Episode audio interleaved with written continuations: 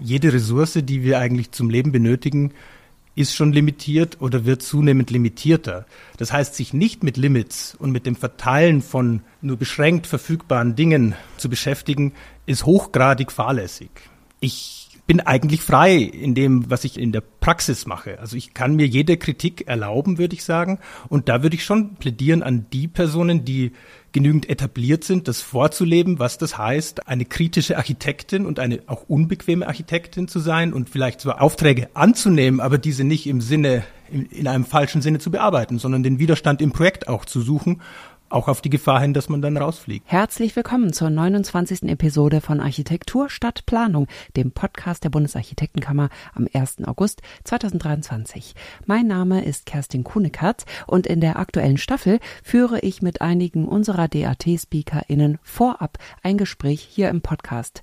Und zwar vor dem DAT, das ist der Deutsche Architektinnentag, der am 29. September in Berlin im BCC am Alexanderplatz stattfindet, mit dem Fokus auf die Transformation der Baubranche. Zu hören waren in den letzten Episoden bereits die Innenarchitektin Sophie Green, die Architektinnen Andrea Klinge und Barbara Vogt sowie in einer großen Gesprächsrunde John Schellenhuber, Werner Sobeck, Dirk Messner und BRK-Präsidentin Andrea Gebhardt. Sie alle werden auf dem DAT sein und über relevante Themen sprechen, wie Naturbaustoffe und Materialien, Gleichstellung, Innenarchitektur, Digitalisierung oder konkrete Strategien für die große Transformation der Baubranche. Heute ist mein Gast der Architekt und Professor Florian Fischer Almanay. Er ist Inhaber des Architekturbüros Almanay Fischer Architektinnen, das er 2016 zusammen mit seiner Frau Rehm Almanay gegründet hat. Er ist Mitgründer der Münchner Wohnungsbaugenossenschaft Kooperative Großstadt und Professor an der RWTH Aachen, wo er seit April 2022 den Lehrstuhl und das Institut für Wohnbau und Grundlagen des Entwerfens betreut. Werbung Wer ein hochwertiges Aluminiumsystem für sein Projekt sucht, ist bei Heroal richtig. Heroal zählt zu den Marktführern bei Systemen für Rollläden, Sonnenschutz, Rolltore, Fenster, Türen, Schiebetüren, Fassaden und Überdachungen und bietet branchenführende Beschichtungskompetenz für individuelle und nachhaltige Lebensräume. Für maximale Planungssicherheit erhalten Sie bei Heroal alles aus einer Hand, von den Systemlösungen bis hin zur persönlichen Beratung in jeder Objektphase. Vereinbaren Sie einen Beratungstermin und erfahren Sie mehr über Heroal Aluminiumsysteme unter heroal.de. Werbung Florian Fischer wird als Speaker auf dem Panel Mischen, Wohnquartiere und Mischnutzungen sprechen. Ein hochpolitisches Thema, wie gleich ziemlich deutlich werden wird. Das Programm finden Sie online unter dat.bak.de, wo Sie sich auch anmelden können. Wir steigen ein ins Gespräch. Herzlich willkommen, Florian Fischer Almanay, zum Podcast der Bundesarchitektenkammer. Wohnen ist ein hochpolitisches Thema. Es geht um Wohnungsmangel, ja um Wohnungsnot, Abriss, Neubau, Umbau, Verdrängung und bezahlbarer Wohnraum. Olaf Scholz sagte, gutes bezahlbares Wohnen ist ein soziales Grundrecht um das es in Deutschland immer gehen muss und das auch zu den wichtigsten Themen der Politik in Deutschland gehören muss. Dennoch, alle sechs Minuten verliert Deutschland seit 30 Jahren eine Sozialwohnung. Seit 1987 ist der Bestand bundesweit von vier auf eine Million gesunken. Über 70 Prozent der zwischen 1950 und 1990 realisierten Sozialwohnungen stehen somit nicht mehr als solche zur Verfügung. Die Quelle ist hier das Architekturbüro Zanderroth, das darüber geforscht hat. Ich zitiere jetzt weiterhin Edzard Reuter. Das ist der Sohn des ehemaligen Berliner Bürgermeisters Ernst Reuter und ehemaliger Manager und Leiter der Daimler-Benz AG. Der sagte nämlich in einem Interview der Zeitschrift Brand 1, das ich kürzlich gelesen habe, es ist unerträglich, wenn Unternehmen nur Profitmaximierung verfolgen, ohne Rücksicht auf die Beschäftigten, die Umwelt, das Klima oder die Steuergerechtigkeit. Ein Unternehmen soll Güter erschaffen, die für die Allgemeinheit wichtig sind. Im Mittelpunkt sollen nicht maximale Gewinne stehen, sondern das Denken über Generationen hinweg. Wir befinden uns im Raubtierkapitalismus, wo es um Gewinnmaximierung geht. Zitat Ende. Das habe ich reingenommen, weil das betrifft auch den Wohnungsmarkt tatsächlich. Seit 2015 wurden zum Beispiel in Berlin, mal wieder Berlin jetzt als Beispiel, 100.000 Mietwohnungen in Eigentum umgewandelt. Bei Neuvermietung sind die Mieten um 55 Prozent gestiegen, die Gehälter in der gleichen Zeit nur um 20 Prozent. Diese neuen Wohnungen die entstanden sind, sind also nicht für die Mittelschicht oder die äh, untere Schicht, wie auch immer. Es fehlen heute 700.000 Wohnungen, wie die LF Kultur berichtet hat, wo Sie, Herr Fischer-Allmann, ja auch gesprochen haben. Die Politik stochere im Nebel, wie man das Problem sozial und architektonisch lösen könne. Die Wohnkrise trifft, wie ich eben schon sagte, untere und mittlere Einkommensgruppen. Ich bin gleich fertig. Hinzu kommt, dass die Bauträger von Wohnbauten im Luxussegment Gewinne erzielen, für die sie noch nicht einmal Steuern in Deutschland zahlen, weil sie sich in der Steueroase Zypern ansiedeln. Wer sich dafür für konkrete Fakten und Zahlen interessiert, dem empfehle ich an dieser Stelle auch den Podcast Teurer Wohnen von Detektor FM. Jetzt haben wir den großen politischen Bogen aufgemacht und jetzt kommen wir zum planerischen Aspekt des Themas und zu unserem Berufsstand. ArchitektInnen stehen am Ende einer langen Kette von Fehlentscheidungen in der Wohnungspolitik. Welche Rolle spielen in dieser Debatte die ArchitektInnen, Herr Fischer? Die spielen sowohl eine große als auch vielleicht erstmal auch wie keine Rolle. Und gleich um mit was fast Persönlichem zu beginnen, unsere oder mein und unsere erste, unsere erste Bewegung im, im Thema des Wohnungsbaus, als wir auch vielleicht in der Bestandsaufnahme oder in der Analyse auf sehr viele Punkte gestoßen sind, die Sie gerade in Ihrer Einleitung ja angesprochen haben, war ja eine völlige Ausweichbewegung, muss man sagen. Wir sind ja überhaupt dann, haben wir festgestellt, als planende Architektinnen haben wir überhaupt keinen Zugriff auf das Thema. Wir können ja nur Aufträge, Aufgaben bearbeiten, die schon weit gediehen sind, die eigentlich in ihrem in ihren Rahmenbedingungen gesetzt sind, wo vielleicht gar nicht mehr viel Handlungsspielraum besteht, um genau diese großen sozialen Fragen zu beantworten. Und deswegen sind wir einfach zum Bauherr geworden. Und das ist sozusagen dieser, der Schritt der Gründung einer Wohnungsbaugenossenschaft als eigentlich planende Architektinnen, mit dem Ziel aber nicht selbst zu planen, sondern einfach die Funktion der Bauherrin zu übernehmen. Und das ist natürlich ähm, einerseits interessant und war für uns auch auf eine Art erfolgreich und hat was bewirkt.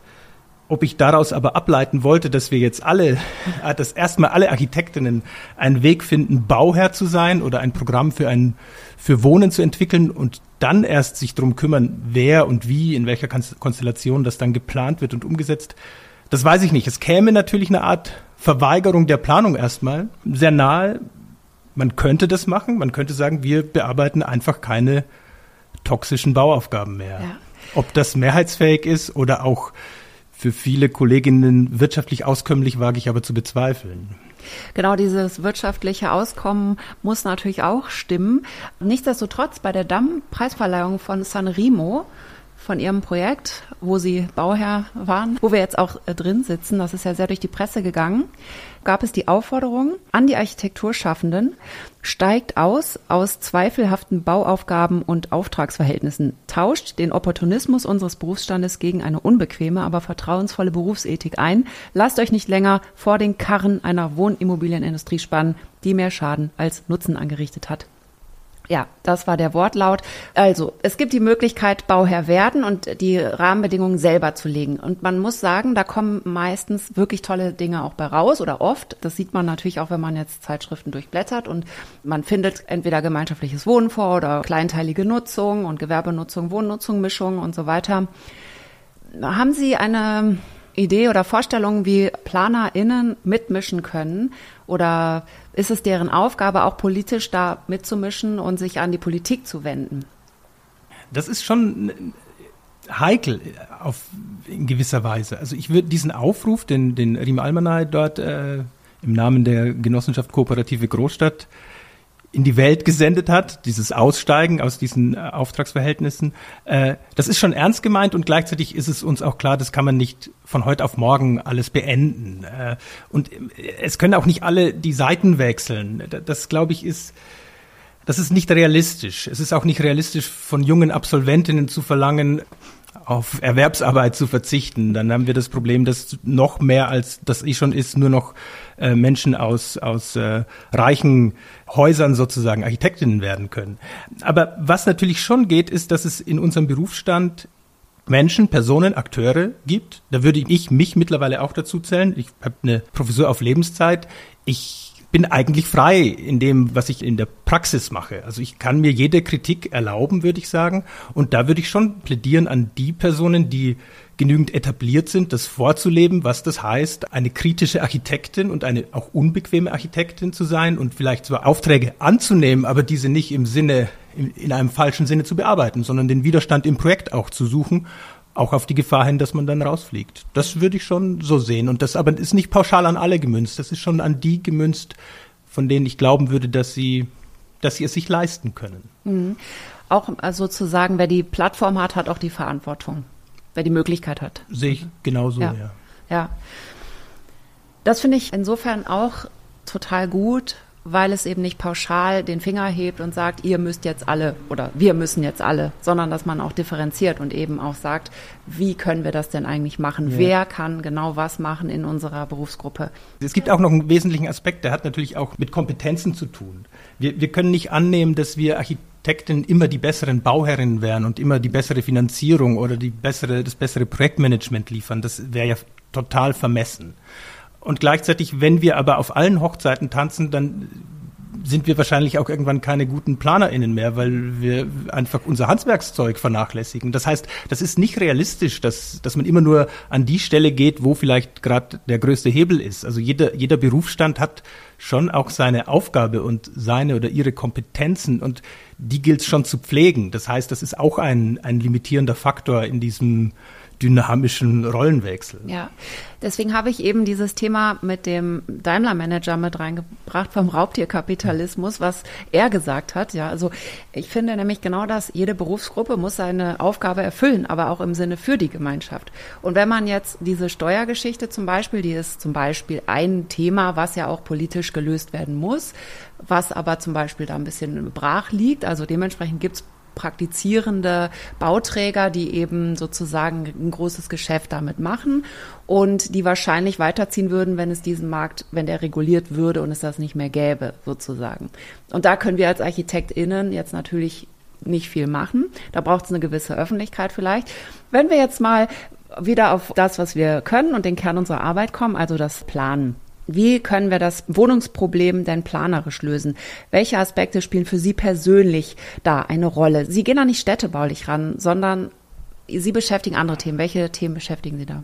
Wir werden es niemals planerisch lösen können, wenn nicht sich ein paar Dinge ändern. Ja. Ich glaube, die, diese Illusion muss man äh, rauben. Wir werden ja. nicht, äh, wenn wir da erst mit der Planung einsteigen, also entweder, klar, das ist dann der Einzelfall, dass unsere Planung ein, eine Auftraggeberin oder ein, eine Bauherrin so sehr überzeugt, am Ende gegebenenfalls das Gegenteil von dem zu machen, was sie ursprünglich vorhatte. Das ist natürlich sehr heroisch, aber davon kann man nicht ausgehen. Und dafür ist sozusagen, sind die Kräfte zu stark. Und wenn die nicht reguliert werden, kommen wir mit Planung dagegen nicht an. Nee, ja, was wir tun können, und da, da helfen natürlich die Universitäten oder auch die Forschung, wir können aufzeigen als PlanerInnen oder planerisch denkende vielleicht WissenschaftlerInnen, äh, dass, dass Dinge möglich sind. Und das wäre vielleicht schon relativ viel. Also unser Denken damit einfließen lassen in die Politik.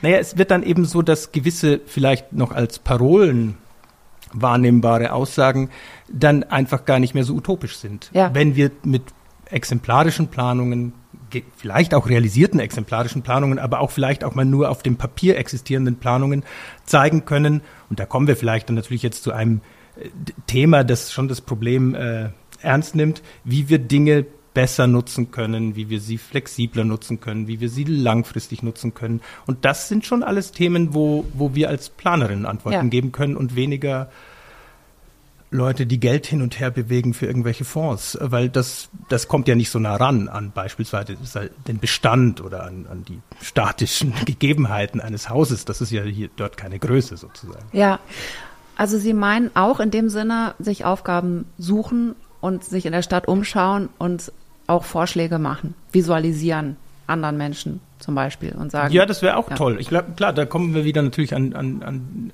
zu der Frage, wer kann sich das leisten, ja. vielleicht auch teilweise unbezahlte Arbeit zu machen und Dinge aufzuzeigen. Vielleicht kann man sich das aber schon leisten. Vielleicht kann man einen Teil seiner Arbeitszeit als klassische Erwerbsarbeit leisten und und die restliche Zeit auf eine Art aktivistische Architektin zu sein, die aber nicht so sehr auf der Straße zu finden ist, sondern am, am Zeichentisch.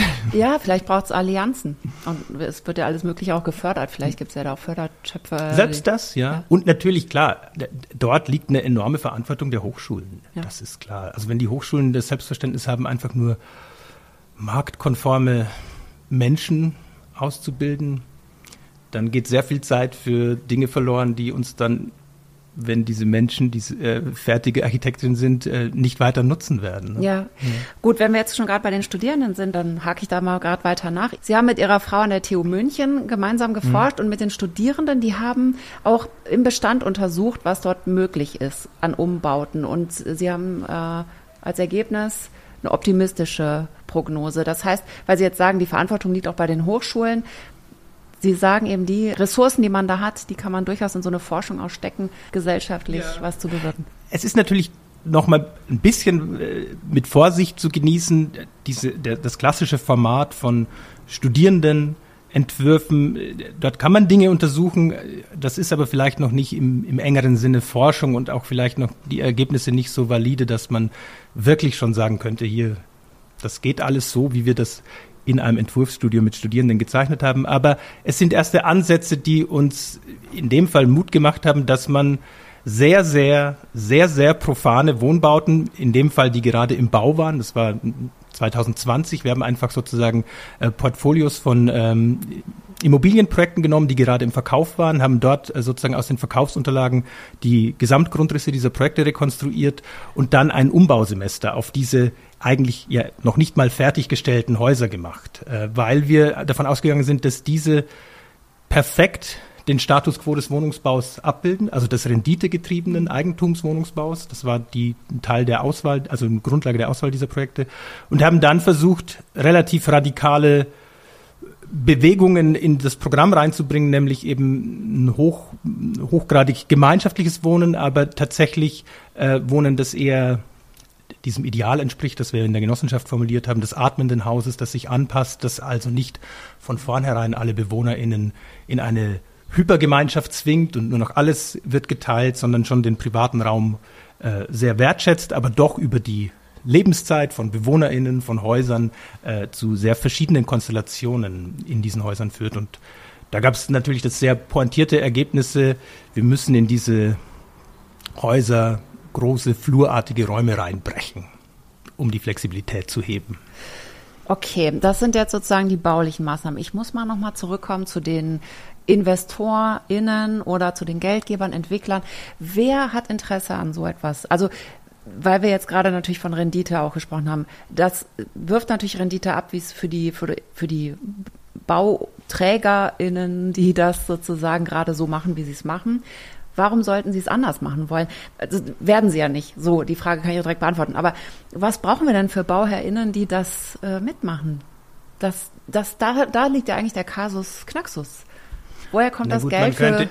Es gibt natürlich zwei Behauptungen. Man könnte sagen, dass dass die Menschen, die BewohnerInnen, das andere nicht mehr mitmachen oder nicht mehr mitmachen können, weil sie das Geld nicht mehr haben dafür. Deswegen braucht es eine andere Form von Effizienz. Das wäre noch die sehr, ja, die sehr äh, behutsame, der sehr behutsame Wandel. Die Nachfrage ändert sich, die, äh, die, die, die Angebotsseite muss sich damit auch ändern. Das funktioniert aber schon seit Jahrzehnten nicht so besonders gut. Ja. Ja. Und deswegen geht's äh, vermutlich um andere Rahmenbedingungen. Und da, da wird es natürlich nicht leicht. Und ähm, was motiviert, um nicht sozusagen zwingt, dann die, die gängigen Akteure dazu, anders zu bauen, anders zu vermieten, zu verkaufen. Und uns ist da auch noch nicht die perfekte Lösung eingefallen, aber das ist genau der Punkt, wo wir dieses Gedankenmodell des limitierten Wohnraums ja. ins Spiel gebracht haben, ja. der einen vielleicht nicht nur sanften Druck zu Veränderungen auslöst. Ja, da würde ich jetzt auch gerne drüber sprechen. Sie fordern ein Wohnflächenlimit. Sofort höre ich quasi alle schreien. Beschränkungen, Verzicht. Ja, das, höre ich, das hören wir auch.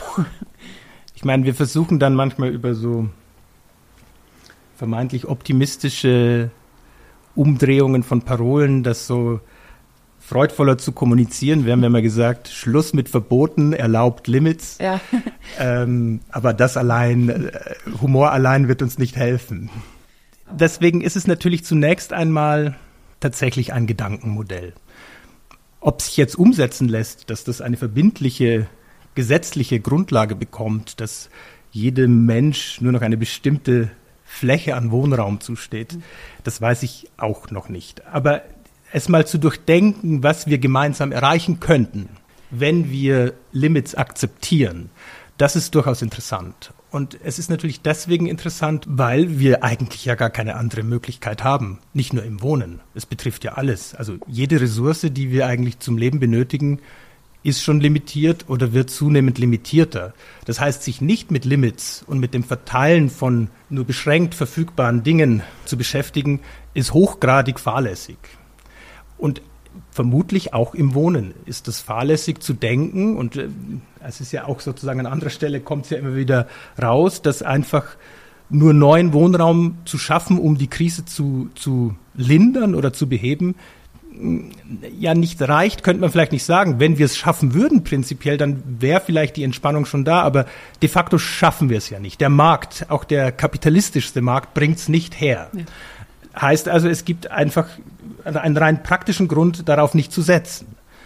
Und dann bleibt die Frage, was gibt's dann noch? Äh, akzeptieren, dass es einfach, dass wir in eine zynische Gesellschaft laufen, in eine hochgradig prekäre Zweiklassengesellschaft, oder zu sagen, wir müssen es halt irgendwie im weitesten, weitestgehend damit schaffen mit dem, was schon da ist. Und dann beginnt natürlich genau dieser Gedanke, wer bekommt wie viel von dem, was schon da ist und wie verteilen wir das? Ja. Und wie machen wir es baulich? Klar. Ja, ja.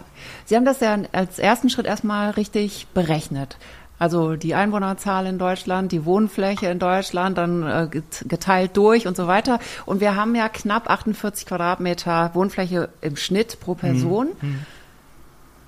Was mir eigentlich total viel vorkommt. Also das, da müssen ja viele drin sein, die übermäßig groß wohnen wahrscheinlich. Ich weiß ja. nicht. Also. Ich glaube, wenn man es mal von den Fällen aus betrachtet, wo natürlich die die Zahlen hochtreiben, dann muss man ja sagen, man findet sicherlich Wohnsituationen, wo diese Räume in einer Wohnung oder einem Haus de facto ja nicht mal genutzt werden. Ja. Da kommt ja wahrscheinlich monatelang niemand mal hin in diese Räume, die eigentlich nicht genutzt werden. Das heißt, wir sprechen an der Stelle eigentlich, wenn wir fordern würden, gebt doch diese Räume her, noch nicht mal von einer Form von Zumutung, weil die nutzt ja eh keiner. Ja. Blöderweise sind sie halt gefangen irgendwo in einem Haus, wo sie nicht so leicht zu erreichen sind, ohne Privatheit zu verletzen ja. oder, oder irgendwas anderes.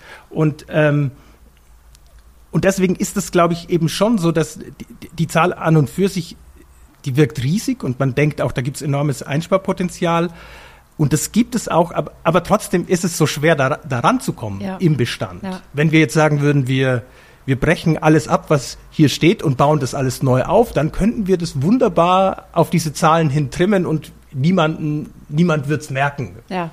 Aber das ist natürlich totaler Irrsinn ja. und unter der, unter der drohenden Klimakatastrophe natürlich doppelter Irrsinn. Ja. Okay, also trotzdem das nutzen, was da ist.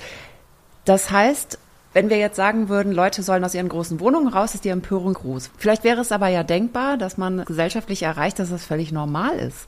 Hm. Und dass man eben auch nicht absteigt, weil es ist ja im Moment so, ich, wenn ich aus einer großen Wohnung in eine kleine Wohnung gehe, dann ist es wie ein sozialer Abstieg auch. Man bräuchte ein komplett neues Framing sozusagen hm. für das Thema.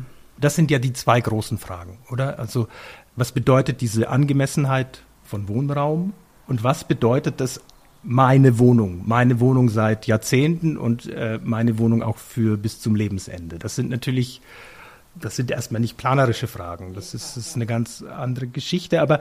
Doch, es sind planerische Fragen, ja, weil Sie überlegen ja dadurch, wie kann man das lösen? Dieser Zustand, wie es ist, beeinflusst ja Ihre Forschung, Ihre planerische Arbeit.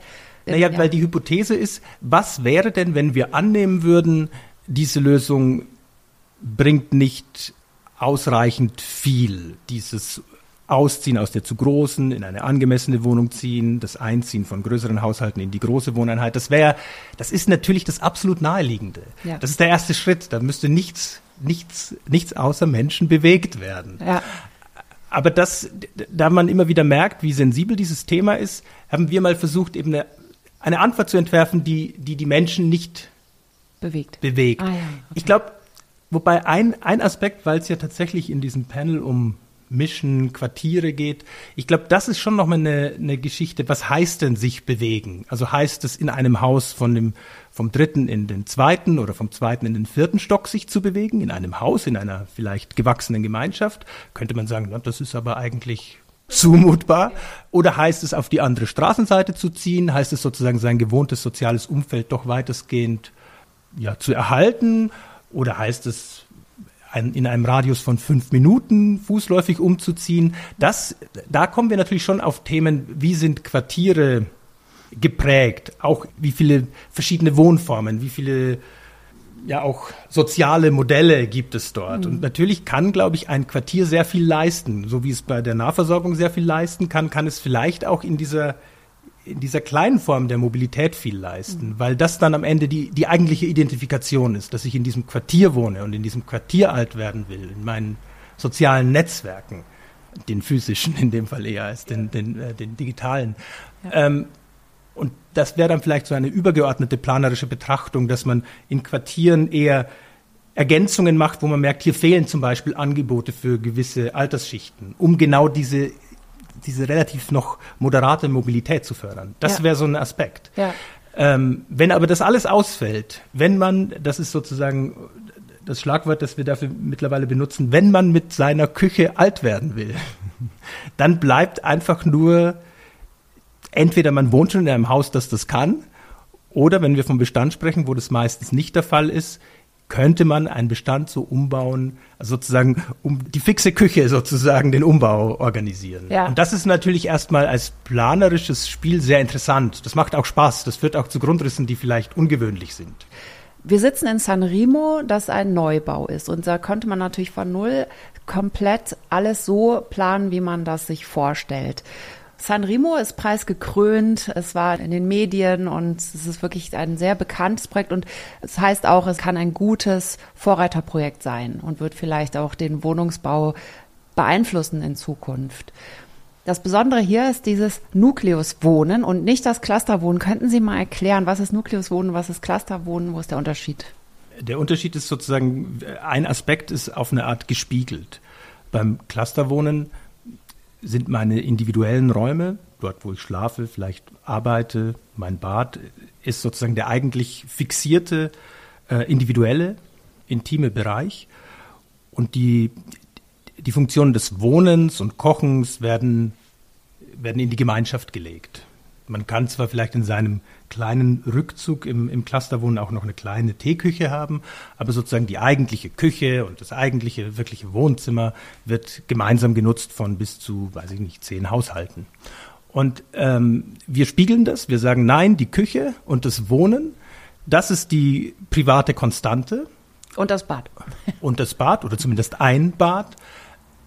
Und die individuellen Räume werden über die Jahre verhandelt oder sind nicht so an die Wohnung, an die eigentliche Kernwohnung, den Nukleus gebunden, dass sie dass man sie davon nicht lösen könnte. Oder dass man dann wiederum in einer Gemeinschaft von vielleicht eben acht bis zehn Haushalten, dass alles eingefroren ist, dass die Wohnungsgröße sozusagen nicht variabel ist. Und das führt natürlich erstmal zu diesem interessanten Bild, wie soll das gehen, dass meine Schlafzimmer sozusagen irgendwie frei verschaltet werden können zwischen Wohneinheiten. Und man trifft dort ja auch schnell auf einen, äh, einen limitierenden Faktor, nämlich dass oft nur zwei Wohnungen aneinander grenzen. Und wenn man dann an die klassischen Schalträume denkt, dann können halt zwei Wohnungen auf einen Schaltraum zugreifen. Aber ob der Bedarf immer genauso ist, dass die beiden Wohnungen gerade die eine weniger braucht und die andere mehr, das ist ein ziemliches Glücksspiel.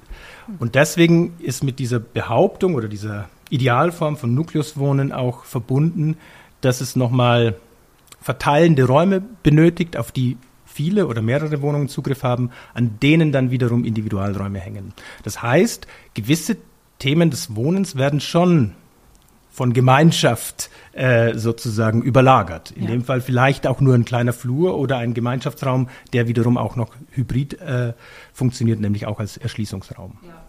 Und ließe sich denn so ein Projekt wie Sanremo auch im Bestand realisieren?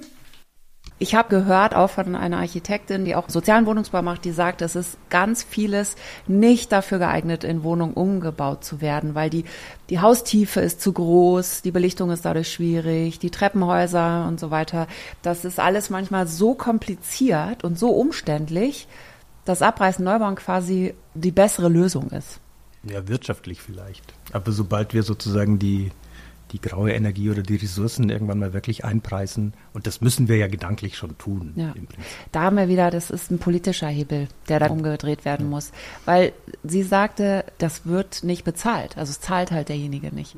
Also das ist natürlich schon, die, jetzt wenn wir behaupten, man ändert in einem vergleichsweise profanen, banalen Geschosswohnungsbau relativ radikal die Wohnform, nämlich bricht sozusagen die eigentliche Wohnungsgrenzen auf und, und, und, und implantiert eine sehr, sehr multiple Schaltbarkeit der Wohnungen, dann würden wir gleichzeitig auch sagen, wenn wir das Gedankenmodell des Wohnflächenlimits wieder mit bedienen, dass ja eigentlich alle staatlichen Fördermittel im Bauen genau dahin gelenkt werden müssen. Also sozusagen die Erfüllung eines Wohnflächenlimits, die Effizienzsteigerung von bestehenden Wohnhäusern wird massiv gefördert, weil sie eben auf der anderen Seite dazu führt, dass wahnsinnig wenig neue Materialien verbaut werden müssen, oder? Das ist sozusagen, das ist eigentlich dann die, die gesellschaftliche Rechnung. Wenn wir da viel Geld reinlegen, vielleicht sogar auf eine Art überproportional viel, weil man günstiger bauen könnte, weil das Umbauen halt Geld kostet.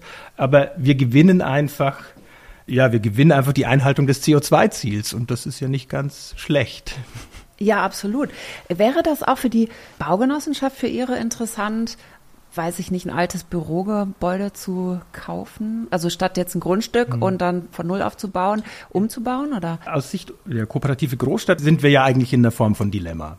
Wir wissen ja auch, dass Neubau ja eigentlich nicht mehr die Lösung ist und sind ein Stück weit durch die Art, wie wir überhaupt an Projekte kommen, wie wir an Grundstücke kommen, fast noch zum Neubau verdammt, weil wir nur in Neubauquartieren im Stadtgebiet Münchens eigentlich realistisch Zugriff auf Boden haben. Und, äh, und gleichzeitig äh, aus inneren Erwägungen der Genossenschaft sollten wir auch mal einen Wohnungsbestand von um die 200, 250 Wohnungen aufbauen, um so eine gewisse Tragfähigkeit der administrativen Dinge äh, zu bekommen.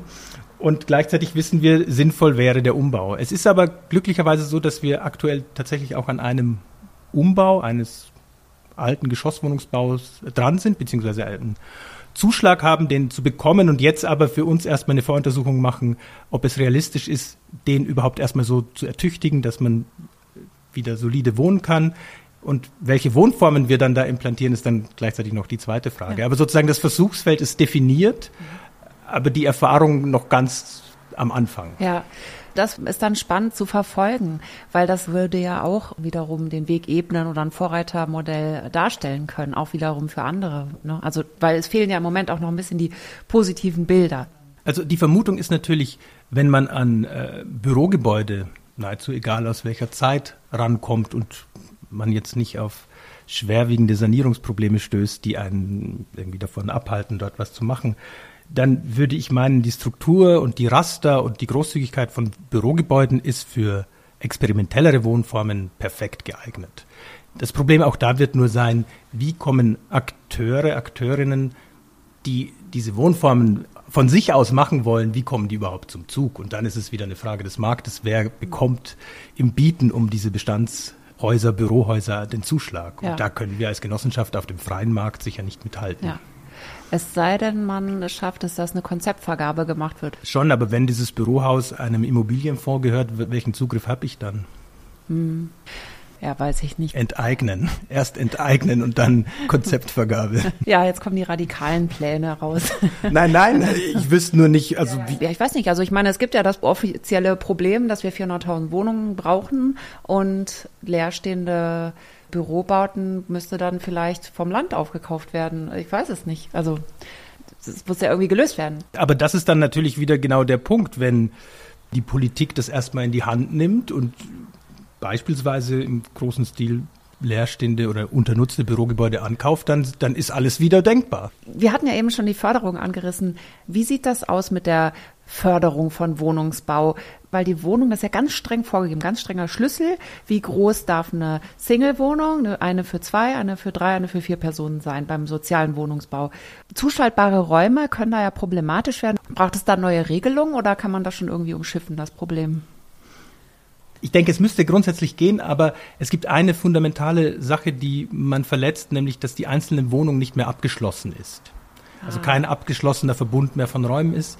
Und das ist nicht so trivial, das, glaube ich, mit Förderung hinzubekommen, außer man wirft all diese Wohnungen, die das können sollen, die sich gemeinsam Räume teilen, von vornherein sozusagen in eine Art gedanklich große Wohnung. Also es wird eine besondere Wohnform, die aus ganz, aus, aus sehr viel Wohnfläche, aus vielleicht auch sehr vielen Küchen, sehr vielen Bädern besteht. Dann geteilt durch 100 BewohnerInnen. Ja, oder ich glaube, dieses Teilen betrifft ja vielleicht selten immer das ganze Haus, weil es entstehen ja doch Formen von Gemeinschaft und Flächen, die für dann, die man sich teilt, so dass es, dass es gibt auch so eine kritische Größe nicht im Sinne von, also wobei es gibt kritische Größen und kritische Kleinheiten sozusagen, aber ich würde sagen, immer so 10 bis 15 Einheiten sollten sich da Dinge teilen, dann könnte das gut funktionieren. Und dann müsste ich diese Einheiten zu etwas Größerem rechtlich zusammenstricken. Aber es ist noch nicht völlig zu Ende gedacht. Oder ja, man müsste die Wohnform vielleicht erstmal nochmal definieren und dann in die Förderkriterien nochmal einreihen. Vielleicht müssten sich diese auch bewegen. Das ist ja. durchaus so. Ja, ich, ähm, ich denke auch, ne? weil ich glaube, Gemeinschaftsräume werden null mit berücksichtigt. Das kommt noch dazu natürlich. Da sind wir als Genossenschaft haben wir natürlich sehr große äh, Handlungsfreiheit, weil wir das natürlich über Umlagen auf die Miete finanzieren und weil das auch genehmigungsrechtlich kein Problem ist, große ja. Gemeinschaftsflächen mitzubauen.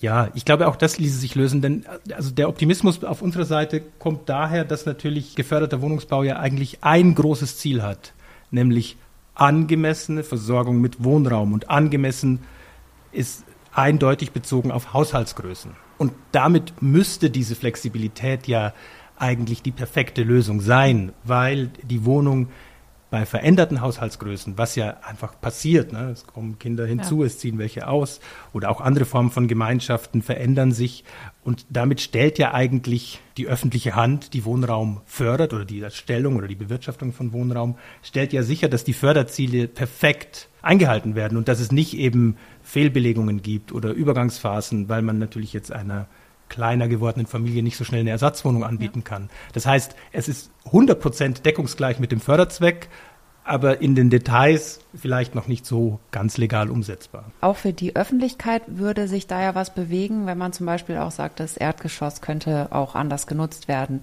Im Moment ist ja so, es wird alles mit Wohnungen noch voll geplant sozusagen, soll so, weil maximal jeder, alles soll als Wohnraum dienen. Und das fehlt ja total. Also das ist ja auch so, Bundesarchitektenkammer propagiert ja immer auch Erdgeschossbelebung.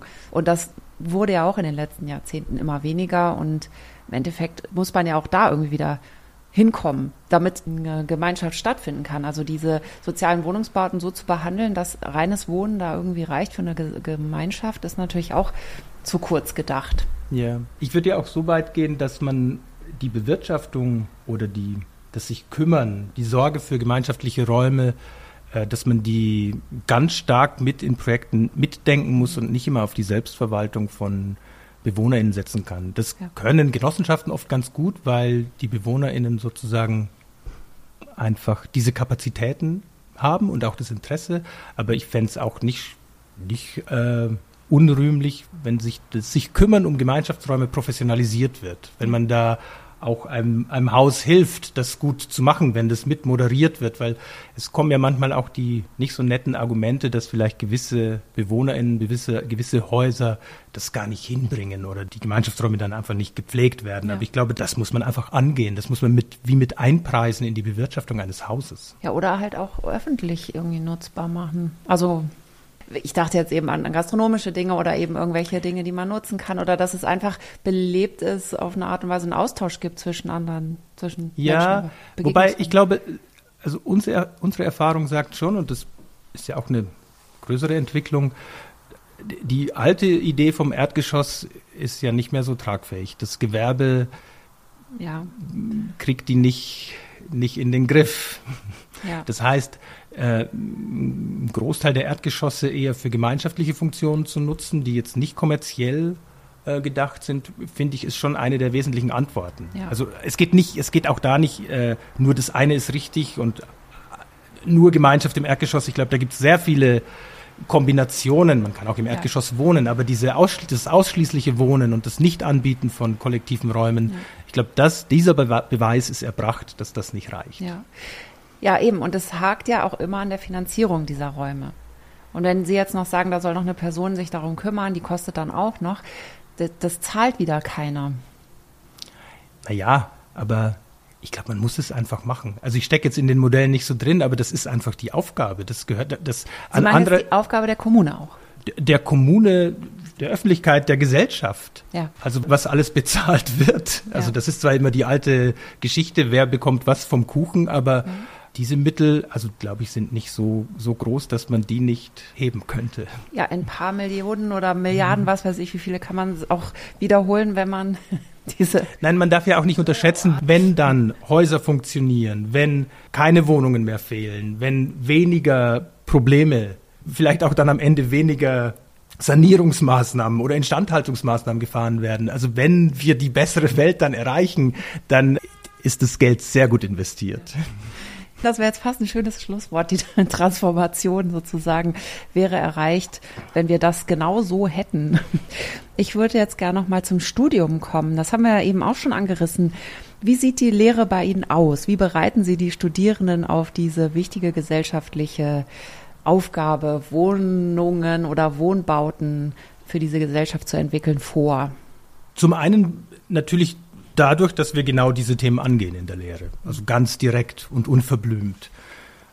Beispielsweise im aktuellen zweiten Semester, sozusagen in der Grundlehre, haben wir die Studierenden aufgefordert, ihre, sofern sie eins besitzen in der Familie, ihre Einfamilienhäuser mitzubringen, sozusagen die Pläne. Und äh, jetzt werden die alle in Dreifamilienhäuser umgebaut. Und ganz farbenfroh und lustvoll zersägt sozusagen und in großen Modellen gebaut. Das ist einerseits sehr plakativ und andererseits ähm, auch eine sehr gute Übung, um entwerfen zu lernen in Auseinandersetzung mit bestehenden Strukturen und trotzdem sich die Freiheit zu genehmigen, neue Räume dort einzuziehen. Es klärt überhaupt nicht, wie, wie das denn alles am Ende, wer das bezahlen soll und wer das warum überhaupt tun soll als Besitzer eines Einfamilienhauses. Aber es trägt das Thema eben bis in die Familien der Studierenden. Es ist sozusagen unsere Hoffnung dann einfach Debattenthema am Küchentisch. Und um das nicht so äh, sozusagen mit dem Zeigefinger, ihr da habt dieses Problem mit eurem Einfamilienhaus äh, so stehen zu lassen, habe ich selbst natürlich auch das Einfamilienhaus, in dem ich aufgewachsen bin, das viel zu groß ist und auch relativ umbauresistent bisher mit eingespeist und auch an dem wird rumgeschraubt. Vielleicht brauchen wir mehr Studierende aus Wohnungen, die ja sozusagen in der Wohnung aufgewachsen sind. Also ich meine, ich mache jetzt Scherze, aber ich meine wirklich mehr Diversität in der Architekturbranche wäre auch nicht schlecht an der Stelle. Wenn das alles Menschen sind, Ja, die ja, wiederum das- in Häusern aufgewachsen sind. Das, dann, es ja. halt, nicht jeder ist in einem Haus aufgewachsen, aber doch einige. Und einige dieser Häuser sind auch sehr groß. Mhm. aber das ist wahrscheinlich natürlich ein Thema, das nicht nur die Architektur betrifft. Ich denke, bei den Juristen ist das Abbild der Gesellschaft ähnlich verzerrt. Ich habe nur gerade in der Episode jetzt vor Ihnen war die Barbara Vogt zu Gast von White Architector und sie hat eben auch gesagt, die Architektenschaft spiegelt ja nicht die Gesellschaft wider. Und sie hat gesagt, dass sie äh, sozusagen selber aktiv zu Brennpunktschulen hingehen als Büro, um dort eben Leute für das Schulpraktikum zu akquirieren. Weil sie sagte eben, nur irgendwo ein Schild aufzuhängen, ja, kommt ruhig alle, jeder ist willkommen, das hilft gar nicht, sondern man muss aktiv sagen, du, hast du nicht Lust zu kommen? Und dann sagte sie eben, und das ist ein Tropfen auf den heißen Stein, aber man könnte eventuell die Tür dadurch einfach wirklich öffnen, anderen gegenüber. Also ich bin auch sehr dafür, für dieses Öffnen. Es gibt einen Aspekt, der sozusagen unproblematisch ist an diesem Thema selbst. Man trifft mit diesem Thema des Teilens und des vielleicht Neuverteilens von Ressourcen und Wohnraum nicht die falschen, weil diese, selbst wenn wir wieder das plakative Thema des Wohnflächenlimits nehmen, die Menschen, die in sogenannten Sozialwohnungen wohnen oder viele auch in migrantisch geprägten Vierteln, bei denen besteht das Problem ja gar nicht. Die wohnen ja hochgradig effizient, die wohnen ja eher zu klein. Ja. Das heißt, von denen fordern wir nicht sozusagen den Verzicht oder das Umorganisieren ihres Zugriffs auf Raum, sondern es ja. ist eigentlich die immer noch sehr leistungsstarke, gehobene Mittelschicht, die ihren Beitrag leisten muss. Und in dem Fall passt es ganz gut. Die bildet sich sozusagen in der Studierendenschaft ab und die trägt das Thema auch wieder dorthin, wo, wo wir meiner Meinung nach nicht davon sprechen, dass hier irgendwie schlimme Dinge gefordert werden. Sie meinen jetzt ab Mittelschicht bis ganz nach oben, nicht nur die Mittelschicht. Genau, da beginnt's. Ja, genau. Ja, ja, ja. Aber sozusagen. ja, ja, klar, ich verstehe. Ich endlich stehen, steht man, gewisse Schichten stehen überhaupt nicht im Feuer dieser Debatte, sondern die sind eigentlich unsere Vorbilder, wie effizient und gemeinschaftlich die wohnen oder wie viel, man kann das zwar jetzt idealisieren und romantisieren, das will ich nicht, aber nein, nein, wie viel Leben die auf die Straßen tragen. Ja, klar. Zum Beispiel in asiatischen Ländern, da ist ja so viel Leben auf der, auf der Straße auch. Und da sind die Wohnungen aber auch total klein und haben auch teilweise nicht so einen guten Standard. Und die Menschen, die sind da halt wirklich eher zum Zweck des Zweckes, aber dann wieder auf der Straße, um dort zu leben, mhm. sozusagen. Und das ist sehr schön eigentlich. Das ist sehr gemeinschaftlich. Also ich romantisiere jetzt vielleicht auch, aber ich habe es zumindest mal so gesehen. Und da habe ich mich auch gefragt, ob man das sozusagen auch in Deutschland verändern könnte oder ob das Klima hier dafür nicht gut ist. Weiß nicht, vielleicht ist die Frage jetzt auch. Nein, ich, ich glaube, die Frage ist total berechtigt. Sie hat halt so ein paar Fallen mit eingebaut, weil man sagen kann, man kann vielleicht von prekäreren Verhältnissen viel lernen und man Gefahr läuft, eben die prekären Verhältnisse damit sozusagen einzufrieren oder zu idealisieren und trotzdem würde ich sagen, man kann davon lernen. Also wie, weil wir, wir als Menschen haben ja. tatsächlich andere Möglichkeiten, als wir sie manchmal ausschöpfen, ohne jetzt in die nächste Selbstoptimierungsdebatte reinzulaufen. Aber ja. was eben Gemeinschaft betrifft, was eben Lebensgewohnheiten betrifft, glaube ich, ist schon auch eine Veränderung möglich. Und die ist auch nicht so pessimistisch als Abstieg oder Verzicht zu sehen, sondern die hält schon auch Gewinne bereit. Ja. Also die hält auch sozusagen einfach eben das gemeinschaftliche Wohnen, zumindest wenn ich sehr stark so die, den Grad der Gemeinschaft für mich selber auch äh, mitbestimmen kann, ist meistens ein Gewinn. Ja. Also ich glaube, die wenigsten würden da Probleme haben, wenn sie natürlich jede Sekunde ihres Daseins gezwungen sind, zu fünft in einem Raum zu sein. Das ist klar, das will, glaube ich, niemand. Aber ja. Na, das propagieren sie ja auch gar nicht. Nein, ich meine, unsere, unsere Behauptung ist ja genau ja. dieses, man kann auch zu weit gehen mit Gemeinschaft. Aber Gemeinschaft ist immer dafür, oder gemeinschaftliche Räume sind natürlich schon wunderbar dafür da, zu gewissen Zeiten mehr Großzügigkeit ins Wohnen zu bringen. Und indem man halt nicht jede Wohnung selbst sehr großzügig macht, sondern sie angemessen macht, aber dafür in einem Haus oder Quartier genügend viele große gemeinschaftliche Räume hat. In dieser Dualität, glaube ich, wohnt man eben nicht beengt. Auch wenn die Konsequenz ist, dass ich die 200 Quadratmeter Dachterrasse potenziell mit 90 Leuten teile. Aber wenn ich 15 Mal hochgehe, bin ich zehnmal fast allein da oben. Ja, das ist ein guter Punkt auf jeden Fall. Ich finde auch, das ist schön gezeichnet, dass man die Erweiterung auch wahrnimmt. Ja, ohnehin. Ich glaube, dieses, ich glaube, das gelingt aktuell nicht. Das gelingt nicht, im Zug voller Rammstein-Fans Limit zu rufen und alle jubeln dir zu. Das ist mir schon klar. Und trotzdem werden wir langsam diesen Blick ändern müssen und das Limit eigentlich als eine total freundliche gesellschaftliche Vereinbarung, dass jeder genügend bekommt, zu sehen. Und ich glaube, auch wenn dieser Vergleich natürlich äh, ausgetrampelt ist ohne Ende, aber ein Tempolimit führt auch zu entspannterem Fahren. Für eine Vielzahl von Leuten. Das ist eigentlich ein Gewinn. Inhaltlich stimme ich Ihnen da auf jeden Fall zu. Ich glaube nur, dass das Wort Limit müssen wir unbedingt ersetzen. Das ist so aufgeladen und Wording und Framing ist ja alles. Kommen wir mal zu dem Ausblick. Wie sähe eine Transformation des Wohnbaus aus, der Wohnsituation in Deutschland? Wir sind an dem neuralgischen Einstiegspunkt noch nicht weitergekommen. Mhm. Also wie kann das sein, dass Sozialwohnungen, dass mehr aus der Bindung fallen, als neue gewidmet werden? Das ändert ja noch nichts an der Gesamtzahl der Wohnungen nebenbei. Das bringt sozusagen das Wachstum, das ja dadurch ausgelöst wird, dass die Haushaltsgrößen kleiner werden und dass auch Menschen zu uns ins Land kommen. Das ändert daran ja noch nichts. Es puffert vielleicht die sozialen Härten, aber es schafft keine neuen Wohnungen. Aus der Bindung fallen ist einfach nur eine andere Kategorie des Wohnungsmarktes sozusagen zu migrieren, ja.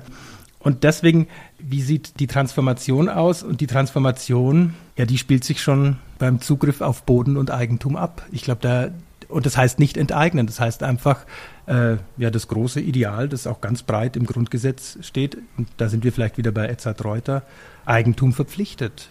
Und deswegen, das ist ja so ein bisschen das, was einen so, wie soll man sagen, einerseits so optimistisch macht und gleichzeitig merkt man, dass es irgendwie aber niemand diesen Hebel ziehen will, dass man mit diesem Grundgesetzsatz ja die Nutzung, nur die Nutzung von Eigentum ja unglaublich stark beeinflussen könnte. Und das heißt wirklich, dass niemandem etwas genommen werden müsste. Ja. Eigentum bleibt. Also ich möchte es noch weiter spannen. Es heißt auch, dass der Gesellschaft nichts mehr genommen wird.